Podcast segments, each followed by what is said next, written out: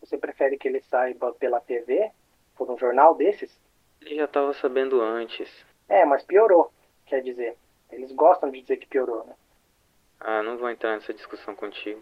É melhor só deixar isso passar, sabe? Lá nem deve ter TV. Tem internet e tudo. Eu mesmo assinei o contrato, faz dois anos já. Então ele já tá sabendo.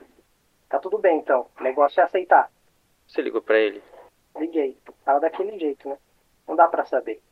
É, ele é sempre todo fingido, todo filho da puta. Foi sendo fingido que ele conseguiu segurar a barra em 68. Eu disse fingido e filho da puta. Foda. Ué, mostra aí, Luiz. Qual que é a vantagem de ser filho da puta? Tu não é o positivão? Eu posso te mostrar um murro na tua cara. Eu só não quero nenhuma tragédia, porra. Tá todo mundo surtando. E se a gente fosse lá ficar com ele? Tipo, a gente não conta nada, assim. A gente vai pra ficar junto mesmo, sabe? Leva carne, faz churrasco. Aquele jogo de tabuleiro doido que ele gosta, fica uns três dias.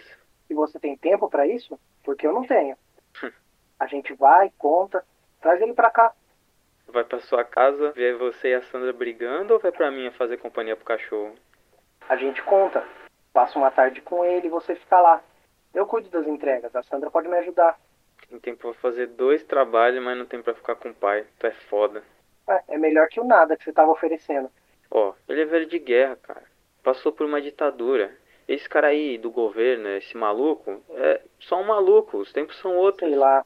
Ó, Luiz, numa semana dessas ele veio com uns papos meio emotivo, me assustou um pouco. A gente liga pra ele pelo Skype. Marca de lá, Ele vai ok? dizer que não. Tem certeza que ele tava emotivo?